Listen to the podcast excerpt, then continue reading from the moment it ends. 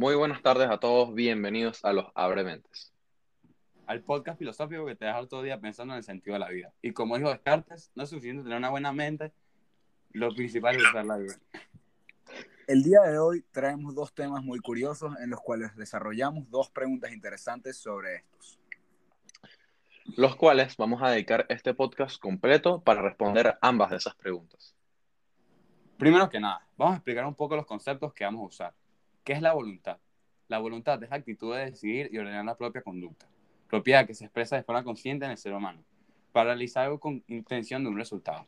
Un dato interesante, la falta de voluntad tiene un nombre y es la burria.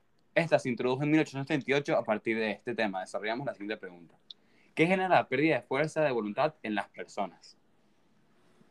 Como yo lo veo, hay que dejar en claro que esto es muy subjetivo ya que no todas las personas sienten lo mismo ni son motivadas por lo mismo. Pero sí hay un común denominador que se puede notar. Cuando una persona siente que su propósito o su trabajo están siendo inútiles, o en otras palabras, cuando sientes que lo que haces no vale la pena, ahí pierdes tu norte y te desvías. Por eso es por lo que creo que la manera de mantenerte a tono es siempre recordar la razón por la que empezaste en primer lugar. Aguantar ese sentimiento, ese primer impulso que tuviste. Claro que sí. Otra de las razones importantes son tus relaciones. Muchas personas, sin darse cuenta, se dejan llevar por su entorno y la gente de la que la rodea. Tu gente cercana puede influir mucho en tu fuerza de voluntad, porque esta va amarrada a la motivación.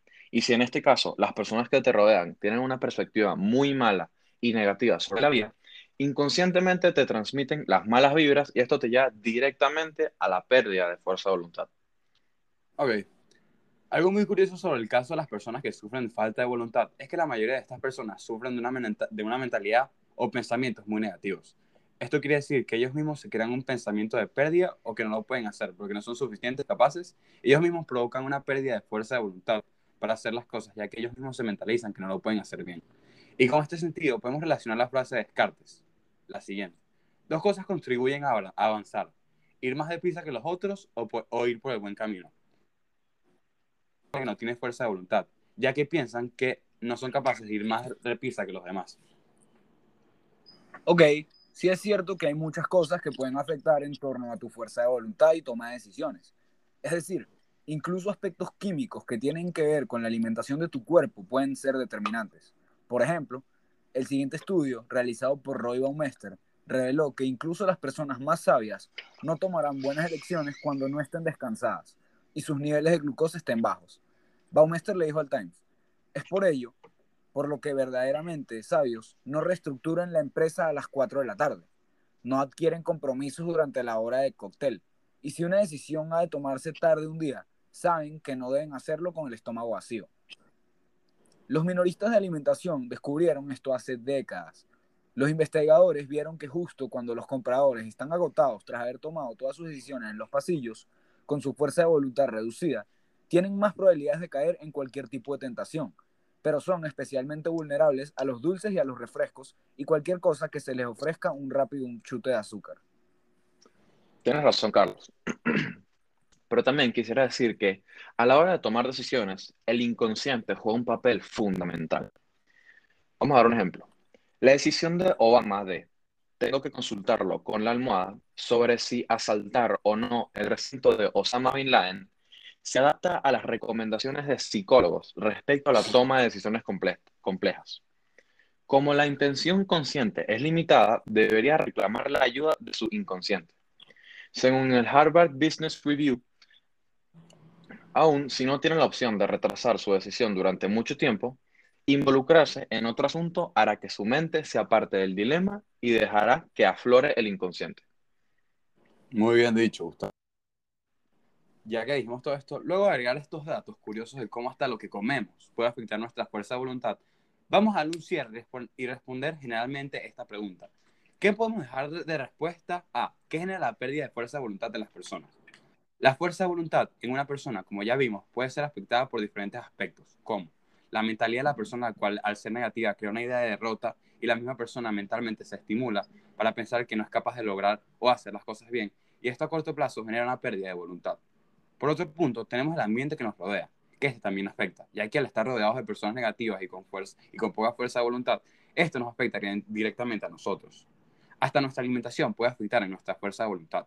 Todo esto quiere decir que la pérdida de voluntad en las personas se ve muy relacionado con las ideas y la forma de pensar de cada persona. Podríamos decir que tu, que tu forma de pensar y ver las cosas puede cambiar según tu fuerza de voluntad. Ok, ok. Una vez cerrado este tema, avanzamos con el siguiente. Este tiene que ver sobre la perspectiva de otras personas y cómo se enfrentan a diferentes situaciones. La perspectiva se refiere al punto de vista y la actitud que tiene una persona cuando algo pasa o con respecto a un pensamiento o idea. En este caso, la pregunta es la siguiente. ¿Qué nos confirma a los humanos que todos tenemos la misma o igual perspectiva sobre la vida y las cosas? Además, tomemos como base el célebre pensamiento de Descartes. Dice, pienso, luego existo. Desarrollando esto me pone a reflexionar. Toda la gente piensa y luego existe, pero la manera de pensar de todos es diferente, su perspectiva es diferente, y por eso su manera de actuar o existir también va a ser diferente. Esto cambia. Muy excelente pregunta, Carlos. Y sobre esta pregunta, pienso que esta pregunta a muchos nos interesa, ya que estoy seguro que no soy el único que en algún punto de mi vida he pensado en cómo puedo realmente saber o confirmar que yo y todas las personas del mundo tenemos la misma perspectiva de la vida. Para un ejemplo, ¿cómo sabemos que todos tenemos la misma perspectiva de los colores? ¿Quién nos confirma que yo veo los colores de la misma forma que todas las personas? ¿Quién nos puede confirmar que simplemente conocemos el rojo, pero cada persona tiene una perspectiva totalmente diferente de este color? Ya que si lo pensamos bien, nadie puede escribir los colores, ya que esto es imposible. Esto quiere decir que fácilmente cualquier persona puede tener una perspectiva diferente de un color, pero todos los conocemos con un nombre, pero en el fondo no conocemos la, la perspectiva de cada persona sobre este color. Si pensamos bien, esto es una pregunta muy difícil de responder o argumentar, ya que científicamente es imposible poder saber al 100% cómo es la perspectiva de cada persona sobre las cosas. Tienes razón, Rodrigo. Ahora, ahora digo, la pregunta de que si todos vemos las cosas por igual es una de esas preguntas que la verdad es que para mí son imposibles de saber.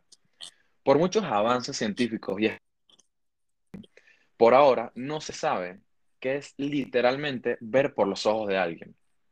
Como anteriormente dijo mi compañero Rodrigo, el, el ejemplo de los colores es buenísimo, porque yo no sé si el rojo que yo veo para ti es mi azul o viceversa. No sé si entiendan eso. Y no pasa solo con los objetos, en la vida también es muy, muy importante la perspectiva y la manera de ver las cosas.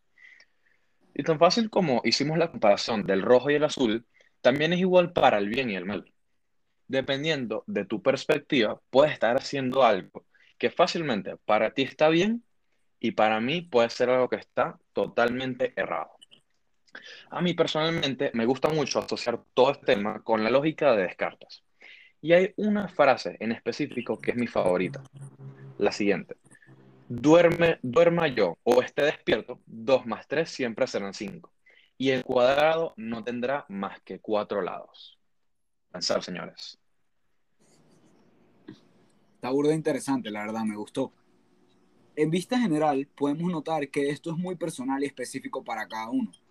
No todos vemos todo de la misma manera, y creo que eso es lo que nos hace a todos los seres humanos especiales. La habilidad de tener un pensamiento e ideales propios. Bueno, se nos acabó el tiempo. Muchas gracias por su atención. Esto ha sido todo por hoy. Esperamos haberles abierto sus mentes y ayudarlos a pensar. Nos vemos en el próximo episodio. Hasta luego.